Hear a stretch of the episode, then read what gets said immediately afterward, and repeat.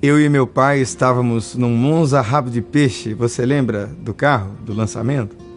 A 110 por hora na rodovia Washington Luiz. De repente, nós entramos numa tempestade. Saímos de um tempo seco para um espaço onde chovia demais e o carro aquaplanou. Nós saímos à esquerda da rodovia, entramos no canteiro central e a única coisa que eu me lembrei foi de clamar a Deus em alta voz, gritando: Deus, guarda o carro, guarda as nossas vidas, e Deus guardou. Imediatamente meu pai pegou o telefone e ligou para um amigo que morava numa cidade ali perto, amigo com quem ele mantinha uma amizade longa de muitos anos.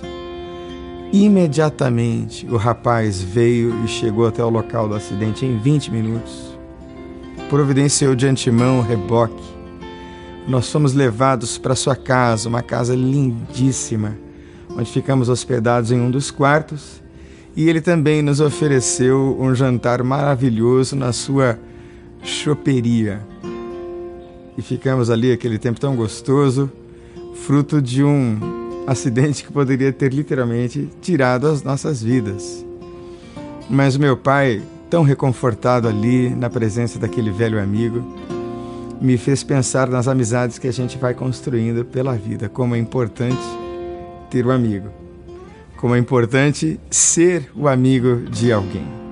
E meu pai contou as histórias em que ele pôde atender a esse amigo muitas vezes, de várias formas, e o ajudá-lo de tal maneira que o meu pai gozava de um alto conceito no coração daquele rapaz.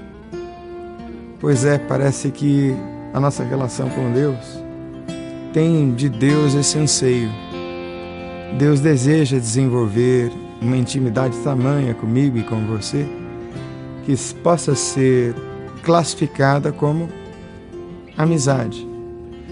A ideia de Deus nos remete a um juiz, a um soberano, a um rei.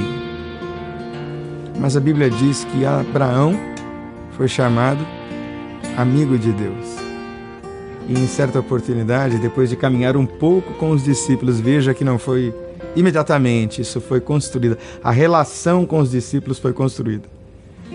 Mas Jesus diz a eles: Olha, eu já não vou chamar vocês mais de empregados, de auxiliares. Eu vou chamar vocês não mais de servos, para ser exato, vou chamá-los de amigos. E eu acredito que Deus está chamando você e eu para esse nível de intimidade, para esse nível onde a gente tem a tamanha confiança de saber para quem ligar na hora do acidente, na hora do aperto. Eu espero que você viva isso no nome de Jesus.